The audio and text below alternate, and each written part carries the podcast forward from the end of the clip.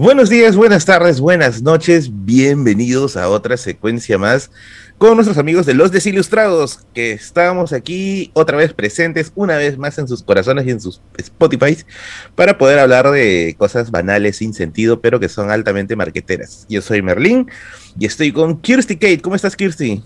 Hola, ¿qué tal, Merlín? Hola, ¿cómo están todas, todos por allá en sus casitas? Espero que se encuentren muy bien y que les parezca muy divertido este episodio de Desilustrados. También estamos con Ulises.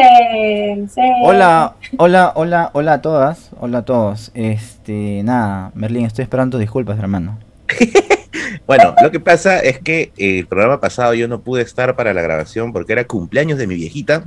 Y obviamente, como era cumpleaños de mi señora madre, tenía que estar con ella, pasar todo el día con ella, eh, cumplir con algunas cosas, como por ejemplo la compra de la torta, etcétera. Y bueno, estaba ocupado en ese día y en la noche tenía algunas cositas pendientes también con la familia. Y por eso no estuve presente en ese episodio de Los Desilustrados. Estoy seguro que Ulises y Kirsty han hecho un show de ese, ese, ese episodio. Pero bueno, aquí estamos, aquí estamos otra vez, integrados, prestos y listos para la procrastinación extrema y rica. Eso no lo dudo, Merlín, eso no lo dudo. Muy bien, pero ¿qué tenemos para el día de hoy, Merlín? Cuéntanos. Muy bien. En estas ricas tierras de Perusalén, cada cierto tiempo aparecen personajes extraños, ¿no? Eh, tenemos a Agustín Gamarra, tenemos a, Castilla, tenemos a Balta, ¿no? tenemos este, a, Cáceres, pero dentro de todo esta, este bestiario de, personajes que aparecen cada cierto tiempo en la rica política peruana, aparecen personajes cringe, personajes raros, personajes que tú miras y sientes que que, la próstata te envejeció 10 años, ¿no? Una cosa así, ¿no? ¿Tú dirías que son personajes memeables? Disculpa que te corte. Eh, creo que sí, creo que sí. De hecho, son personajes altamente memeables. Son personajes que tú lo ves y dices, ah, de acá saco 10 stickers, mínimo, ¿no? De acá saco 10 stickers, mínimo, mínimo, ¿no? Y ese es el caso del señor eh, Rafael López Aliaga, ¿no? Eh, temido por muchos, casi hasta venerado por otros, ¿no? Lo cierto es que Aliaga eh, ha sido un, una mina de memes por varias cosas, muchas de ellas desafortunadas, ¿ya? Que, mencionó. De hecho, bueno, no es mi candidato para nada favorito, eh, pero bueno, se respeta a los que sí lo puedan tener. Y hace poco hizo unas declaraciones un tanto fuertes, ¿no? Acerca de este tema de, eh, veo una chica guapa y yo digo, uy, la Virgen está más rica, Una cosa, un mujerón, uy, la Virgen está más rica, ¿no? Eh, y después otra declaración que Lucar, me da la impresión que Lucar ya lo sabía, ¿ya? Acerca del silicio, ¿no? Y esto pues obviamente en, estas tierras ricas del sol eh, despiertan todo tipo de impresiones, ¿no? ¿Cuáles han sido, por ejemplo, tus primeras impresiones, querido Ulises? Ah, la verdad es que me recordó bastante a, a la novela de Señor Brown, el señor, este, el código da Vinci, este, creo ah, si, mal no recuerdo el personaje se llamaba Silas, se llamaba, ¿no? Silas. Silas, claro. Silas, ¿no? Que se tiraba ahí, ¿no? Chicotazos en la espalda, ¿no? Con garrotazos en la espalda, ¿no? Este, y bueno, me recordó bastante eso y sobre todo, este, me hizo pensar, o sea, mira, entiendo que no debería juzgarlo a partir de sus procesos privados, pero, hombre, no sé, pero yo, yo me puse a pensar, digo, oye, o esto, no sé, me, me parece un poco peligroso, cuando menos. Peligroso. Yo creo que sí hay cosas del ambiente privado, del ámbito privado, que van a influir necesariamente en lo público. ¿ah? Hay ciertas cosas.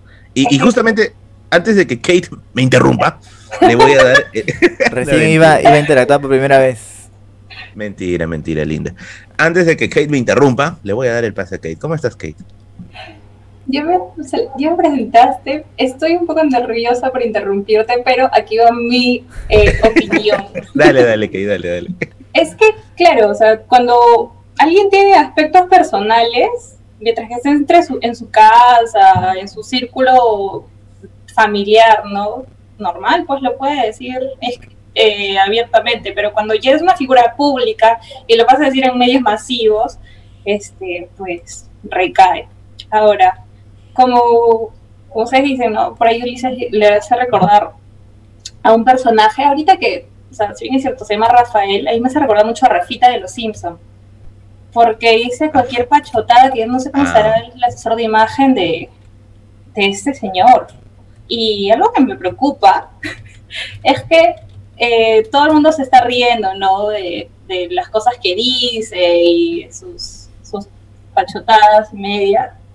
Y se nos está olvidando cosas importantes. Entonces, este, nada, a veces siento que, que así entre, entre lo que no quiere decir está avanzando más y más y más y eso me preocupa. Pero espero que, que no le preocupe, espero que no me preocupe tanto como le podría preocupar a cualquier mujer por las declaraciones que dicen, ¿no? Eh, bueno, ahora yo le voy a interrumpir a Kate. Eh, yo creo que Rafael, o- bueno, vamos a decirle López Aliaga, ¿ya? Porque Rafael siento que somos sus patas, al decir así. Rafita, Rafita. No, yo creo, creo que López Aliaga es como el caso de esa broma que ya has llevado muy lejos, ¿no? Que ya la has llevado a otro level. Y ya no sientes que lo puedes controlar, ¿no? Me hace recordar bastante una anécdota que tuve el día viernes. El día viernes, este, eh, estaba en el podcast de Paranormales. Recomiendo este podcast, no importa que, este, que no me hayan dado autorización para recomendar, lo recomiendo el podcast de Paranormales. ¿Y por qué no te han dado, y por qué no te han dado este permiso? Qué raro. ¿Quién no me ha dado permiso? Por favor, yo tengo el 35% de las acciones de los desilustrados. Eh, no, no, me refiero acá, me refiero acá. No, mentira, mentira, todo es parte de la joda. No, este, Ah, Eso- eh, eso y no en esa dudo, entrevista me acuerdo, me acuerdo que tienen una secuencia que es casi como espectáculos, ¿ya? Eh, y yo tengo pues un peluchín interno, pues, ¿no? Un peluchín este ahí dormido en el fondo del corazón. Y me encanta pues ahí crear caos, pues, ¿no? Cuando se pueda. Y sigo sorprendido por, por la tremenda botella de agua que tiene Kirsty, que usted, yo sé que ustedes no lo ven, es, es- es de verdad así, uno de esos galones para llenar este gasolina de los tanques de Stalingrado, una cosa así enorme. Tienen que verlo. Algún día vamos a transmitir en vivo otra vez, creo, estas entrevistas. Sí, Eh, deberíamos. Tiene que volver, creo. deberíamos, deberíamos. Eh, entonces, ¿qué cosa sucede o qué cosa pasa en ese, en ese contexto? Me acuerdo que en esa entrevista invitamos a, a los nuevos conductores del, del programa y le estábamos jodiendo con su, con su flaco, pues, ¿no? Y su flaco, co- a una, a una chica, a una chica de ellas, ¿no? Y su flaco comenzó a comentar en, en la zona de los comentarios. Y entonces yo, pues ahí, todo amante de- del caos, digo, oye, ¿por qué no invitamos al chico que entre también a la entrevista? Y la flaca no quería y el chico entró y se convirtió en parte de los panelistas de la entrevista y, y- y comenzamos a hacerle preguntas, ¿ya? Y comenzamos a hablar del amor en pandemia, porque ellos habían iniciado su relación justo, justo un poquito antes de que empiece la pandemia. Salado. O sea, y, y yo le hago la pregunta que, siento que no debía haberla hecho, pero dio rating. Eh, le pregunté si en todo este tiempo eh, eh, había tenido tentaciones de otras chicas en el, en, el, en el chat. Y él dijo que sí. F por dos. Y yo le pregunto, ¿y eso lo sabía, eso lo sabe tu enamorada actual? Y su enamorada estaba ahí, junto con nosotros en la conducción. Y me dijo que no. ¿ya? Eh, ahí nos dimos cuenta que la cosa había ido ya demasiado lejos. La flaca se salió de la llamada y se armó un problemón porque al parecer habían tenido, o sea, parece que antes habían discutido algo similar, no sé, pues, ¿no? Ahí dijimos, oye, hemos llevado la chacota a otro nivel, ¿no? Ya, ya, ya hemos, ya hemos salido de los parámetros de lo que se pueda permitir, ¿no? Me parece que es un caso similar lo que pasa con López Aliaga, ¿no? Es uno de esos personajes que tú dices, ¿no? Ah, me puedo burlar de él, me puedo reír, todo, ¿no? Pero va a estar ahí, no lo voy a controlar. Cosa que pasó con Trump, ¿no? Y Trump llegó al poder. Entonces es algo que yo creo que no se debe subestimar, ¿no? Mucha gente se ha reído de todo esto del silicio, de la Virgen, pero yo creo que el, el humor es justamente una de esas cosas con las que no se debe jugar. Yo creo que no hay nada más serio que tomarse en este mundo que el humor. Yo creo que, yo creo eso, ¿no? No sé qué tú dices tú, o sea, Ulises. entiendo que lo dices porque la banalización del fenómeno puede llevar este a que no se le dé la importancia en los aspectos que ha, que ha mencionado, por ejemplo, Kirsty, ¿no? Eh, imagino que va por ahí la idea. Ahora, yo la verdad, claro, es memeable. O sea, lo, lo que ha dicho me parece súper, súper me- memeable, pero a mí me parece que eh, López Aliaga es la representación, ¿no? de nuestro Perú conservador todavía, ¿no? Exacto. me parece que la, digamos, y también viene, creo, de, de esta ola antiprogre, vamos a llamarlo así, que se ha Ah, la- cómo formado, odio esa palabra.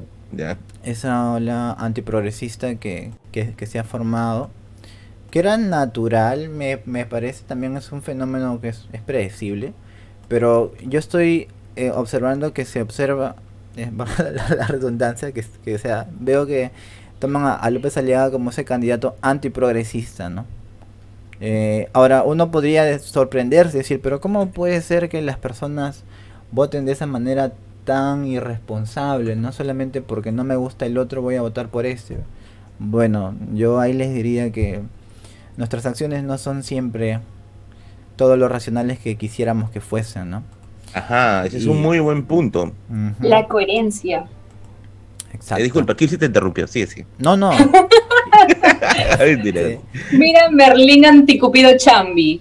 Por favor, gracias. No, no, este, a mí se me dijo antes que yo podía interrumpir en el momento que yo quiera. No, no, por favor. lo acabas de hacer. Listo, sí, Ulises.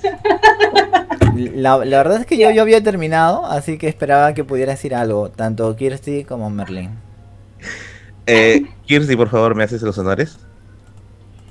Eh, en este momento me encuentro en un lag cerebral. ya, yo, voy a, yo voy a retomar lo que dice Ulises entonces.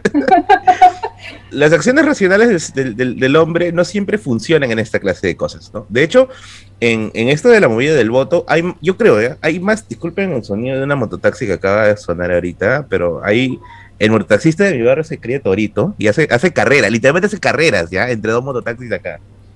Y ganó encima, así que no se preocupe, ahorita va a haber segunda vuelta. Volviendo nuevamente, ¿no? Eh, eh, eh, las acciones racionales acá no siempre priman, no siempre priman. De hecho, el voto, el voto peruano me da la impresión que es más emocional que racional. No, sé por qué me da la impresión, debería estar seguro de decirlo ya. Es más emocional que racional. y lo que dice Ulises es bien cierto, ¿no? O sea, se ha desatado en estos últimos años toda una ola antiprogresista, ¿no?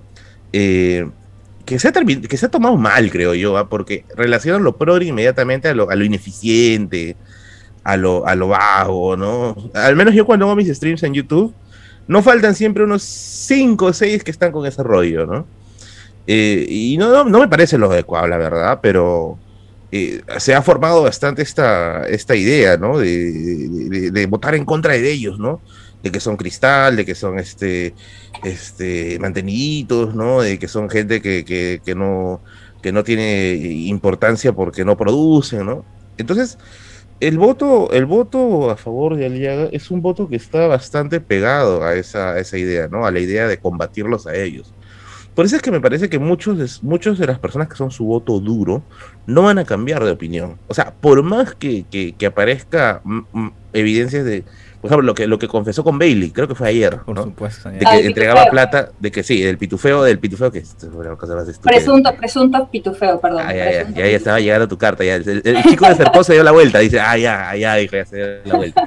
Se cambió ya. Eh, el ah. presunto pitufeo, ¿no? El presunto pitufeo, eh, que se menciona en el programa de Bailey, por ejemplo, es una muestra de eso, ¿no? O sea, la gente se supone que dice, ¿no?